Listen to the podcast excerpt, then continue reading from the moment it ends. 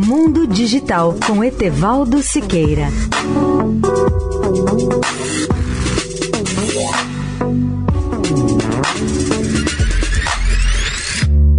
Olá, amigos da Eldorado.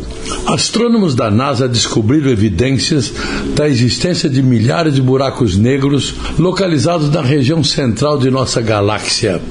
Esses cientistas utilizaram dados do Observatório de Raio-X Chandra, da Agência Espacial Americana.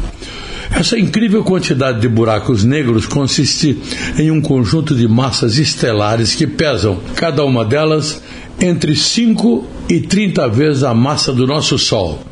Recentemente identificados, esses novos buracos negros foram localizados a uma distância de 3 anos-luz do buraco negro supermassivo que existe no centro de nossa galáxia e que é conhecido como Sagitário A. Vale lembrar que a distância de 3 anos-luz é relativamente pequena ou curta em escalas cósmicas. Estudos teóricos da dinâmica das estrelas mostraram que é possível a existência de até 20 mil buracos negros de massa estelar no centro da Via Láctea. Essa análise recente, com base em dados do Chandra, é a primeira evidência observada do que chamamos buraco negro.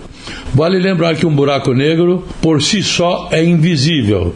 Ele pode ser estudado, no entanto, sob a forma de uma estrela de nêutrons quando é bloqueado nas proximidades de uma órbita de uma estrela próxima. É nessa circunstância que ele pode sugar gás da sua companheira.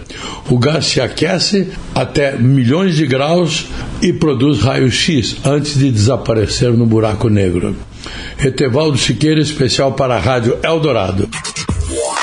Mundo Digital com Etevaldo Siqueira.